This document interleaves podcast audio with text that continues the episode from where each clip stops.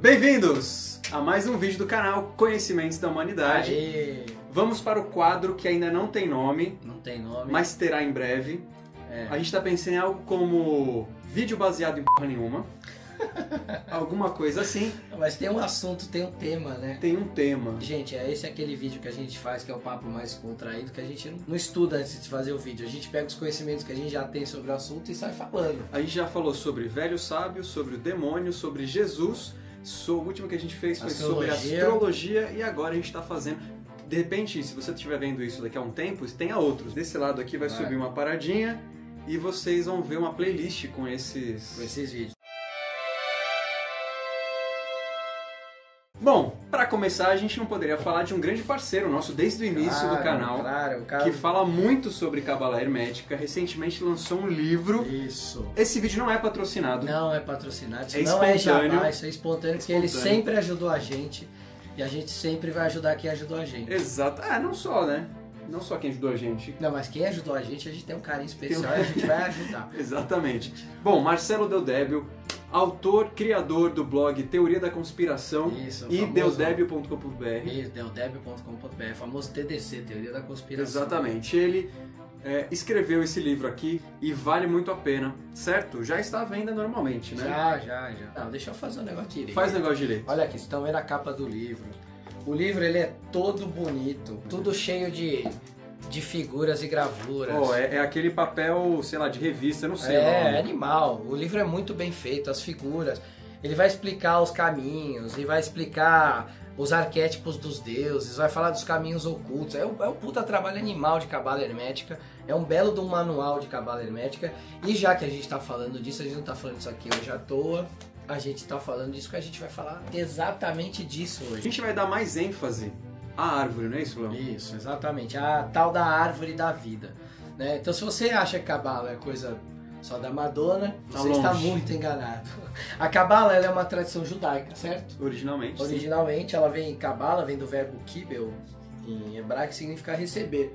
Então, é entendido dentro da tradição cabalista judaica que são ensinamentos que foram recebidos diretamente de Deus. Temos vídeos sobre isso. Temos vídeos sobre isso, vários vídeos. Mas o que acontece? Os judeus tiveram que fugir várias vezes do Oriente Médio, mas principalmente né, na terra deles lá, Canaã, né, a terra prometida. Muitos vieram para a Europa e muitos se converteram ao cristianismo para fugir da perseguição, principalmente da Igreja Católica. Esses caras começaram a ensinar a cabala Isso já no início da Idade Média. isso, é, já desde a Baixa Idade Média. Na verdade, tem registros que desde o massacre de Massada, em 70 depois de Cristo, 70? é, que já tinha já teve uma fuga grande de judeus para a Europa, fundaram famílias na Europa e mantiveram essas tradições. E como eles se tornaram depois cristãos para fugir da perseguição e tudo, esses conhecimentos cabalistas começaram a ser transmitidos para os cristãos.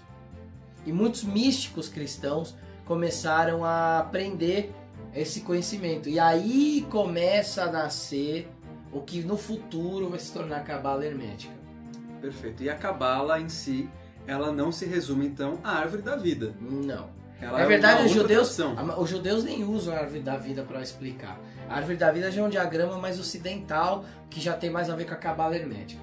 Por que cabala hermética? É porque você usa os ensinamentos cabalísticos dentro das leis herméticas, ou dentro do conhecimento iniciático, não é isso? Isso. Bo- é, quem, quem emoldurou melhor essa cabala hermética foram os alquimistas já da Idade Média. E como eles eram versados em astrologia, em tarô, em hermetismo, em magia, o que, que eles fizeram? Eles pegaram esse conhecimento que eles já tinham, pegaram a cabala, viram, poxa, a cabala encaixa nisso aqui. A cabala, inclusive, dá uma cola boa em tudo isso aqui para a gente conseguir criar um diagrama que a gente consiga explicar tudo. E aí vão começar a aparecer os primeiros desenhos dentro da alquimia, na Idade Média, de cabalistas é, judaicos, cabalistas cristãos, que vão começar a usar um diagrama para mostrar como é a árvore da vida. Na verdade, a Cabala ela vai falar muito do que é a criação, do que é o que o todo criou, para que todas as partes dele experienciem a criação e depois retornem ao todo com todas as experiências colhidas. E aí, por isso que a árvore da vida nasceu como diagrama. Depois, alguns judeus, inclusive, começaram a usar a árvore da vida, esse diagrama, para ensinar a cabala. Alguns rabis que foram mais transgressivos, vamos dizer assim, com as tradições cabalistas Se começaram adaptaram. a usar, se adaptaram, né? O Baal Shem Tov foi um cara que ensinou cabala para muita gente, ele era um rabi judeu, e se eu não me engano ele usava a árvore da vida como método de pedagógico de ensino, e acho que o Isaac Luria, também que é um dos maiores cabalistas da história, também chegou em alguns momentos a usar isso para para demonstrar só em forma de desenho. A árvore ela tem essas esferas que vocês estão enxergando aí, são 10 esferas. E tem, tem o que a gente vai chamar de caminho do raio, que é o caminho de descida da árvore. Da esfera lá de cima, que é a esfera mais sutil, que seria a coroa da criação, até a esfera que está mais embaixo, que é o que a gente chama de Malkut, ou o reino, que é o que? É o mundo material, é o mundo aqui onde a gente vive. Então existe o caminho do raio, e também ah, em algumas tradições, aí mais nas tradições místico-cristãs judaicas, também é chamado como caminho da espada flamejante. Que Também- foi que expulsou Adão e Eva do paraíso. Isso. Então é a descida do homem até o reino onde a gente vive hoje. Exatamente, a espada flamejante que expulsou, que expulsou eles. E existe o caminho da subida, que é o chamado caminho da serpente. Por quê? Que é a serpente que se enrola na árvore e sobe até o todo. A serpente ela sempre foi símbolo de conhecimento. Por isso que você pega lá o caduceu do Hermes grego e tem a serpente subindo, porque ele era o deus que era o mensageiro, conseguia comunicar o conhecimento a todo mundo. Você tem o Tote no Egito também, né, que era às vezes representado com duas serpentes e um Anki no meio. Então é uma representação já da árvore da vida, já do Egito lá de trás. E Você tem o desenrolar da Kundalini, o desenrolar Quando da você atinge a iluminação. Exatamente, que é a serpente que sobe. Então toda vez que você tem o símbolo da serpente subindo, é essa busca pelo conhecimento sagrado e místico e divino. Ah, existe também um outro caminho, é menos comum de falar dele, mas existe o caminho do Espírito Santo ou o caminho da pomba, que é a ascensão por esse pilar do meio. Esse pilar do meio tem a esfera da lua, do sol e da coroa. Esse é o caminho crístico, esse é o caminho que Jesus fala, que só existe um caminho, que é através de mim, que através de mim você chegará ao Pai. Se a gente enxergar aquela esfera lá de cima como o Pai e a do meio, que é o Cristo Que como o próprio. Filho, então é o caminho mais rápido, é o caminho do meio, que é o caminho do Espírito Santo. Então, em muitas tradições cabalísticas, Rosa Cruzes, inclusive, né, você vê a representação da pomba subindo pelo meio para atingir a iluminação. E é importante entender isso porque é, é, é o que a Cabala trata, é dessa tradição de você sair do mais sutil e aí você vir para o mais denso. Que é onde a gente está agora, no plano denso, de densificação da matéria, da energia. A energia se densificou a ponto de se tornar sólida e material. Mas a gente sabe que existe energia mais sutil. A Cabala acredita que a gente vai se sutilizando até que a gente, como eu sempre digo, a gente vira o sorrisal divino e se dissolve em Deus. exatamente. então vamos falar dessas etapas agora, que são as esferas. Então.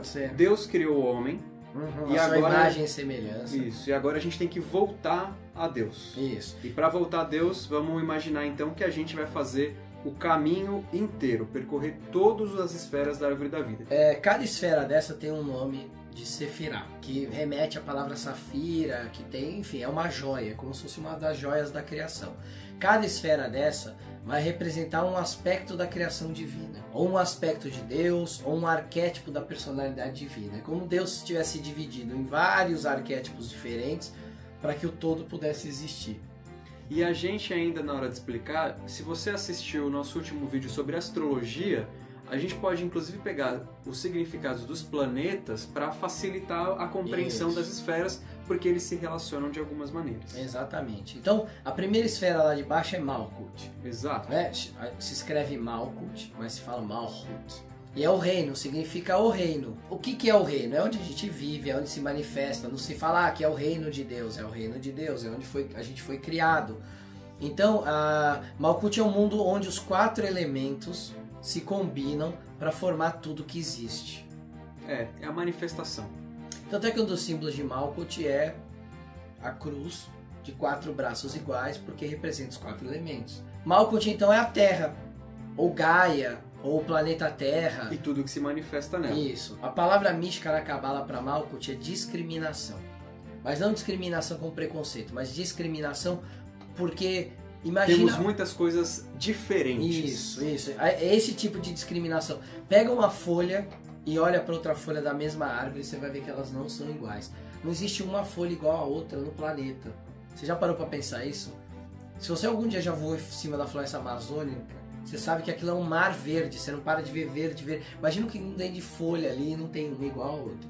Então a gente está no máximo da discriminação da criação divina, justamente para que o máximo da experienciação da criação possa ser vivido aqui. Então essa é a ideia de Malkuth. Um dos arquétipos de Malkuth é a princesa presa na torre do castelo.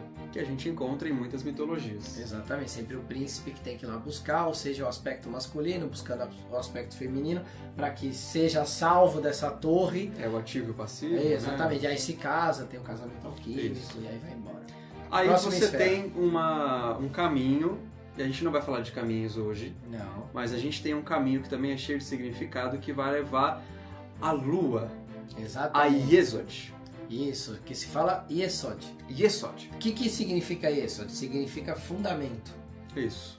É a, on- sabe a Matrix? Sabe Isso. quando você sai da Matrix, não no filme, obviamente, o Neo começa a ver como ela é feita? É mais ou menos isso. É o fundamento de como Malkuth, ou Malhut, é feito.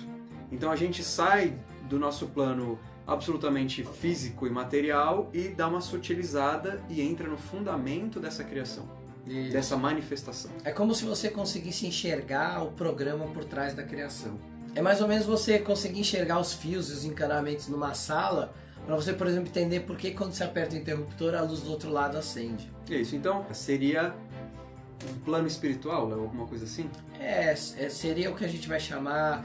Seria a entrada no plano astral, que é onde tem o corpo emocional, os nossos desejos, nossos sentimentos, nossas emoções. Seria. a- e a gente É tá uma falando- esfera das emoções, é Isso, importante. é, a gente já está num plano de emoções. A Lua tem muita ligação com a intuição.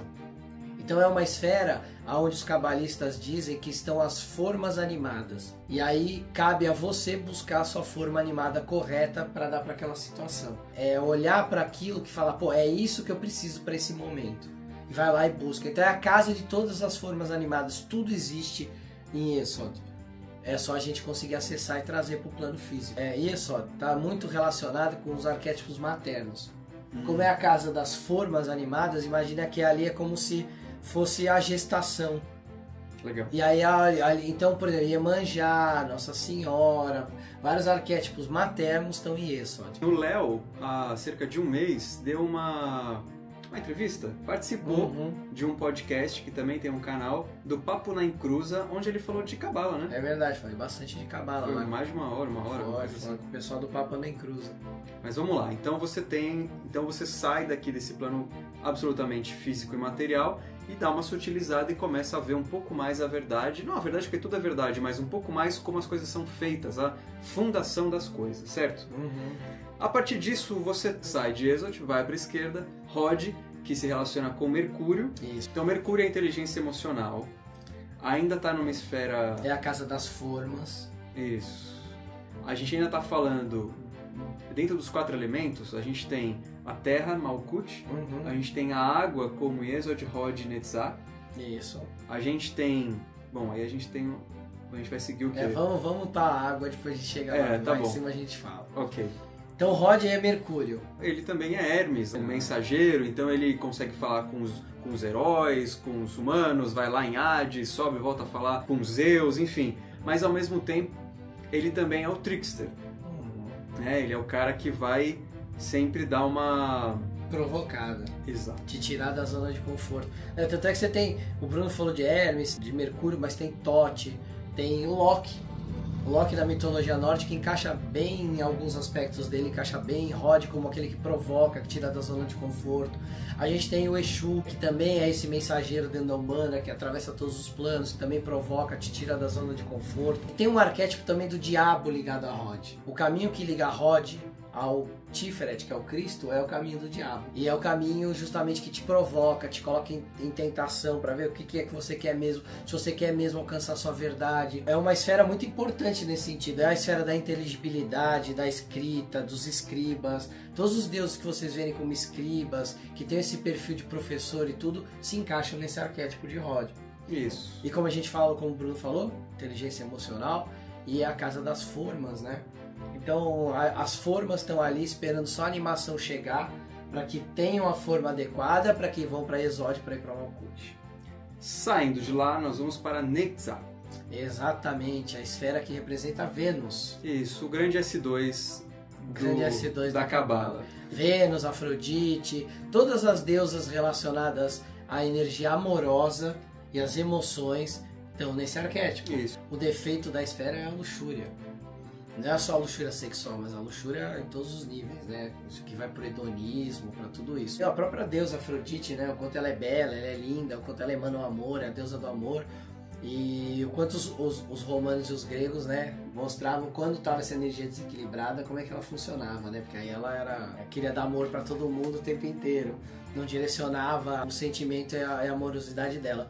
É também a casa das animações. Netza, que a gente traduz como vitória. Então é quando a verdade, quando vocês vão ver, né, a verdade Tiferet, quando a verdade brilha e chega em que ela alcança a vitória. E aí são todas as animações. Então é um negócio meio disforme ainda, que nem as emoções, né, os sentimentos, os desejos, os instintos, estão todos em Netza. Como se você não se importa mais com a forma que aquilo tem, você só tá agora sentindo. A gente sai aqui do físico e vai para algo mais da fundação, como as coisas são feitas. E de lá, agora eu tenho uma forma ainda um pouco mais desprendida da emoção, ainda é emoção, mas ainda é uma forma, e a gente sai da forma e vai para algo só animado e não formado, certo? Exatamente. E aí a gente sai então do elemento água e a gente tem pelo menos duas interpretações diferentes. A, a gente tem agora mais dois mundos na árvore da vida. né? A gente tem o primeiro mundo, que é a Siá, né, que é o mundo físico. Aí a gente vai para Yetzirah, que é o mundo emocional, né? E aí agora a gente vai para o mundo que é o mundo da criação. Esse mundo, ele é o seguinte, em algumas tradições ele é o elemento fogo, em outras ele é o elemento ar. A Golden Dawn, por exemplo, que foi uma ordem iniciática que popularizou o ocultismo né, no fim do século XIX, início do século XX, eles usavam ar e fogo. O fogo em cima e o ar, e o ar embaixo. Mas a maioria dos lugares que eu estudei, inclusive nas tradições cabalistas que eu estudei, era fogo e ar. O ar sempre, por ser mais sutil, ele estava em cima. Então nós vamos falar das três esferas que tem lá. A próxima esfera, Tiferet. Tiferet é o, é o rei Arthur, né? É o rei Arthur, é o grande ser crístico, é o Jesus Cristo, é o Buda, é o Krishna, são todos os, ar- os arquétipos de salvadores. O grande herói. Então ele, dentro da astrologia, seria o sol, Ele é o sol dentro da astrologia. Ele a é essência. E olha só, ele é a esfera que fica no meio. E ele representa a essência. Você pode chamar de essência, de sagrado anjo guardião, de centelha divina, de tal, de verdadeira vontade, mas é algo que só você tem. Enquanto criatura da criação divina, só você tem esse propósito. E esse propósito que Deus te deu, Deus, Alá, o universo, o cosmos, o Big Bang, só você tem ela. Tiferet significa beleza, é, tá no caminho do meio, a esfera do equilíbrio, da harmonia, da luz do sol, do divino manifesto no plano da expressão da verdade, Oxalá na Umbanda. É muito bacana. Sim. A qualidade, a mag- magnanimidade e o defeito é o orgulho. Muito bem, a gente sai e vai para agora Marte. A gente vai para Isso, Gevurah. Agora nós vamos para uma das esferas mais polêmicas. Como é que pode ela estar tão em cima e ser tão destruidora? É, então. Desmistificar isso aí. Gevurah significa rigor, força. Está no pilar da restrição, pilar da esquerda. O pilar da restrição, ele corta fora o que não presta. E o pilar da expansão, ele estimula o outro pilar a cortar. Então ele manda um monte de energia para outro pilar e o pilar da restrição tem que cortar. Gevurah é uma esfera extremamente de rigor, de força e de justiça. E é uma esfera que sempre se fala que a gente tem que abrir mão do bem menor em prol do bem maior. Por exemplo, um bom arquétipo de Gevurah é Leônidas, lá o rei espartano dos 300 de Esparta. Quando ele abre mão, quando ele sacrifica a vida dele, dos 300 soldados espartanos para segurar o avanço do Império Persa por causa do feriado, das festividades gregas, ele acaba se sacrificando para dar tempo para a Grécia se organizar. Ele pensou no bem maior em detrimento do bem menor. Mas é uma esfera polêmica porque é o seguinte, olha os arquétipos que estão em Gevurah. Marte, Ares, Ogum. Thor, Ogum. Então ah, tem muito cara que fala assim, ah, eu sou esquentadinho porque eu sou filho de Ogum. Ou, ah, meu, Marte era aquele deus que lá matava, era um cabeça oca, não sei o que. Então tem muito preconceito com esse arquétipo. Atena é um arquétipo de Gevurah. Isso. Enquanto Marte representava a matança personificada no campo de batalha, Atena representava a estratégia da guerra. Então olha só, olha como eles eram diferentes, mas ao mesmo tempo é o mesmo arquétipo, só que funcionando em míriades energéticas diferentes. Ó. Então saindo de Marte, nós vamos para outra esfera que é Recede. Isso já tem a deixa. Isso, que significa misericórdia.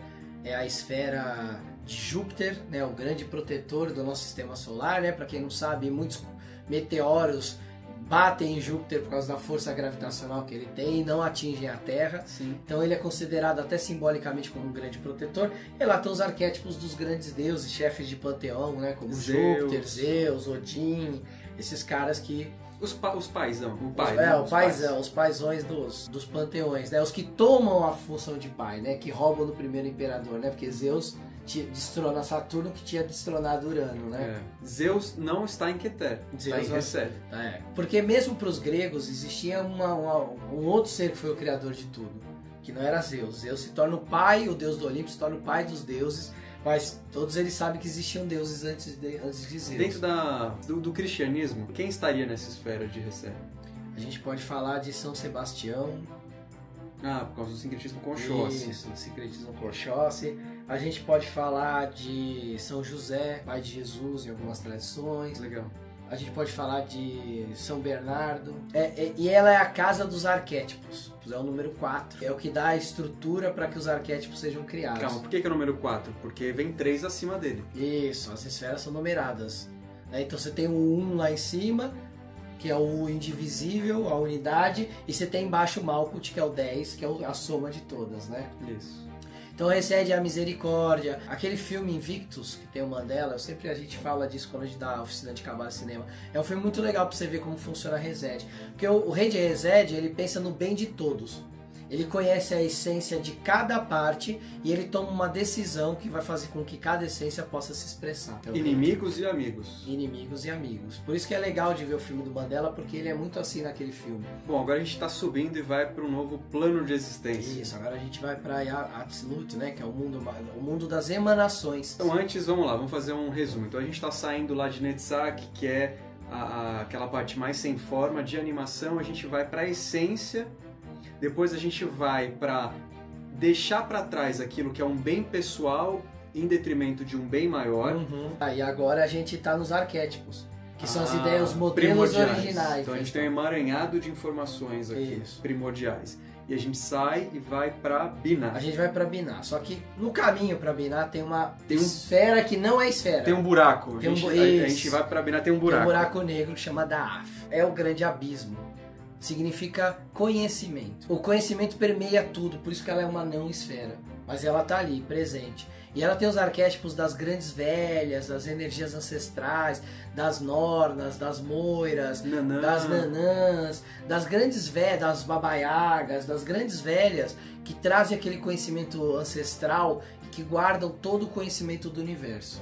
Muito bom. Na tradição da Telema, é onde você vai encontrar o Corozon. É o último abismo antes de você chegar no mundo espiritual. E aí você passa por lá, chega em Biná. Biná, a esfera negra, o Saturno, o topo do pilar da restrição. Ela representa a foice que corta e elimina tudo aquilo que não serve. Veja o pilar da restrição. A gente já falou de três, esse é o terceiro. Então a gente tem Rod, que vai dar forma. A gente vai pegar Gevurah, que vai abrir mão de certas coisas em, detrimento de um bem maior. E agora a gente tem a primeira restrição. A mãe de todas as restrições. Isso. Imagina que Rockmark, como grande estimulador, ele vai despejar um milhão de espermatozoides em Binah, que é a grande mãe. O que, que a grande mãe faz? Ela escolhe um para gerar. Então esse é o poder de restrição que ela tem, é, é muito grande. Então é uma energia muito restritiva. Está associado com arquétipos de grandes mães, como por exemplo a Virgem Maria, né? que é aquela que tem a fé, que acredita na missão do filho, que sabe que o filho ia passar por tudo aquilo e mesmo assim ela não se abala e se mantém mãe nesse momento. Olha que legal, é uma esfera que ela escolhe, né? O que ela vai, o que vai virar verdade lá na frente. No meio de todos os estímulos possíveis, ela escolhe uma coisa que vai virar verdade e essa coisa, ela vai, ela vai ter fé nisso até o final. Mas veja que ao mesmo tempo, ela é Saturno. E Saturno, na mitologia grega, é aquele que ceifou o pai. Isso. E aí ela daí ela se torna a doadora da morte. Porque a partir daí aquela coisa, ela sabe que aquela coisa vai ganhar vida e que em algum momento aquela coisa vai morrer. Então a gente tem, quando a gente chega no nível de evolução que a gente está em Binah, as coisas ainda têm alguma restrição. Isso, mas agora a gente está num mundo que não tem forma, não tem ideia. É uma, é, são emanações. São emanações. É um negócio muito louco para nossa mente tentar entender, mas são emanações. Não tem uma forma, não tem ideia, não tem. É, como, é uma coisa que você não consegue imaginar. Porque não tem nem forma, nem é uma ideia ainda. É simplesmente uma emanação, é como se fosse uma inspiração ainda, algo que você não consegue nem traduzir. Um direcionamento. Ideias. Né? E aí a gente vai finalmente. Pra Roquimar. Isso. Que, que é, o grande a pai. chuva de informações. Urano, né? Então, o Roquimar é, é o grande. Se a gente pensar em Biná como a grande imperatriz, Roquimar é o grande imperador. É o pai e a mãe do rei. Então por isso que aí vai encaixar também o arquétipo de São José e da Virgem Maria. Polarização do Tao em Yin e Yang. Isso, né? Isso. Sendo é a primeira polarização do divino, né? É. Adão e Eva estão aí nesse arquétipo. Exatamente. Né? Adão como grande é, estimulador e Eva como a grande restritora. Isso. Aquela que vai receber a semente de Adão e dar, e dar a vida. E aí, Roquimar, que significa sabedoria, né? Biná significa entendimento. Né? Porque o entendimento, o que, que é? Organização do- da sabedoria. E Roquimar é a grande sabedoria. Por quê? Porque a sabedoria ela não tem forma. Ela simplesmente ela é. Ah, como é que você aprendeu isso? Não sei, foi fazendo as coisas, foi aprendendo. Já o entendimento não, o entendimento ele é mais, não, foi assim, assim, assado através desse método. Uhum. Então é uma esfera extremamente estimuladora e expansiva, é o Então, caos. se, se a gente estava no pilar da restrição, agora a gente está no pilar da expansão. Exatamente. Então veja, a gente passou pelo amor, a gente passou pelos arquétipos, Uhum. né? Então tudo que é meio aberto, não tem uma forma. E agora a gente tem esse grande emaranhado de sabedoria de Rockmar. Exatamente. Aí a gente sai de Roquimar e chega em Keter, Na luz. que é a coroa da criação. É, é um erro comum achar que Keter é Deus. Mas na verdade ele não é Deus. Keter é uma, é uma representação de Deus na criação. Como se fosse um pedaço dele ali para falar, ó, eu tô aqui. E aí esse pedaço é o número um, é o indivisível. É, em algumas tradições é Netuno, que é o grande mar do inconsciente onde tudo se encontra. E o que, que é essa coroa da criação? É, é onde existem todas as possibilidades do que existiu, do que existe e do que existirá. Ali não tem limite. É, tudo tá ali. E aí, quando isso sai um pouquinho para Roquimar, Roquimar, que é esse caos de coisas, vai pegar e vai jogar para Biná. E aí é Biná que vai restringir a primeira vez. Por isso que ela é a grande mãe. No cristianismo, a gente tem essa ideia de Deus fecundando Maria e tendo José ali.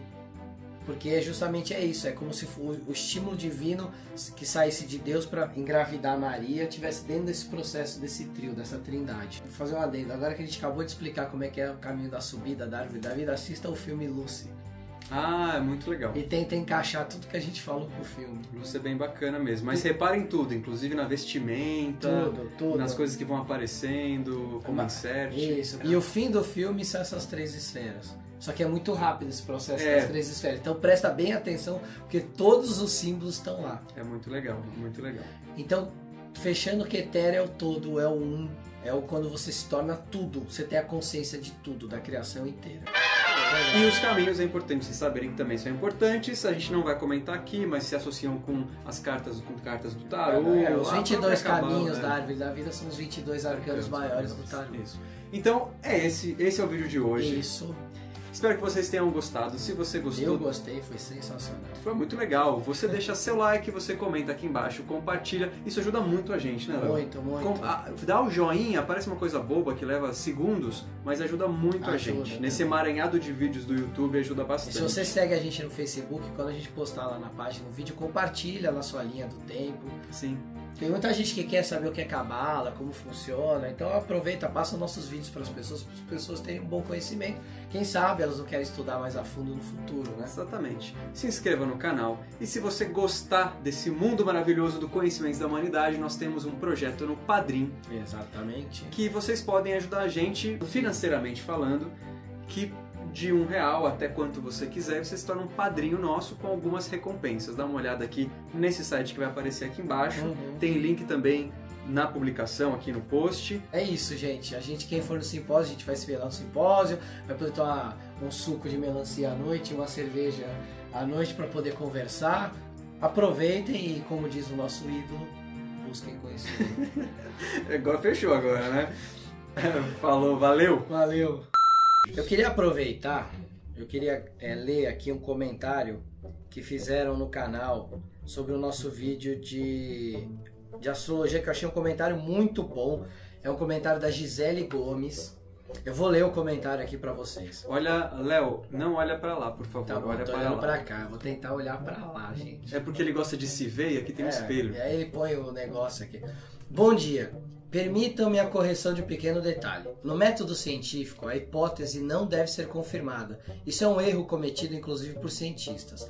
O objetivo dos experimentos deve ser falsear a hipótese. Você deve fazer de tudo para provar que a hipótese é falsa. Se você não conseguir, aceita-se a hipótese, temporariamente. Outros cientistas devem tentar continuar a prova de que ela é falsa.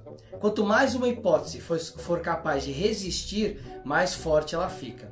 Uma hipótese forte é elevada à condição de teoria, que não é sinônimo de verdade e ainda pode ser falseada a qualquer momento. Por isso, por exemplo, a teoria da evolução. E por isso também que dizer que algo é uma mera teoria é falar besteira. Teoria é uma hipótese que está lá há anos resistindo ao falseamento.